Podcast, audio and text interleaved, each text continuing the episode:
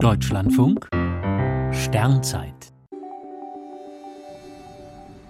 17. Januar Freie Raumfahrt für freie Weltraumbürger.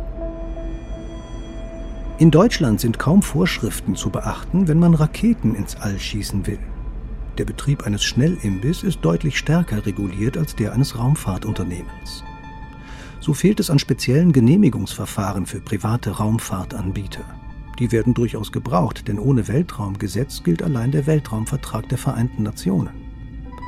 Nachdem haftet die Bundesrepublik Deutschland unbegrenzt für alle deutschen Raumfahrtaktivitäten, egal ob vom Deutschen Zentrum für Luft- und Raumfahrt oder privaten Firmen.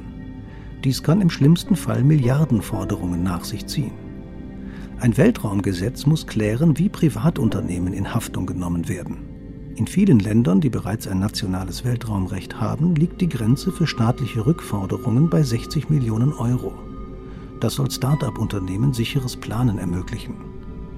Manche lehnen so ein Gesetz komplett ab, weil sie fürchten, damit könnten Unternehmensgründungen erschwert werden. Dann aber sollte man offen sagen, dass Schäden, etwa durch abstürzende Satelliten, allein mit Steuergeld ausgeglichen werden.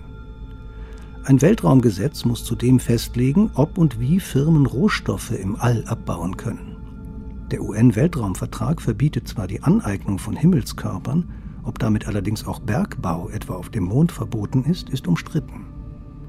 Sollte es tatsächlich bald eine wirtschaftliche Nutzung von Himmelskörpern geben, bräuchte man auf dem Mond womöglich sogar eine Art Grundbuchamt.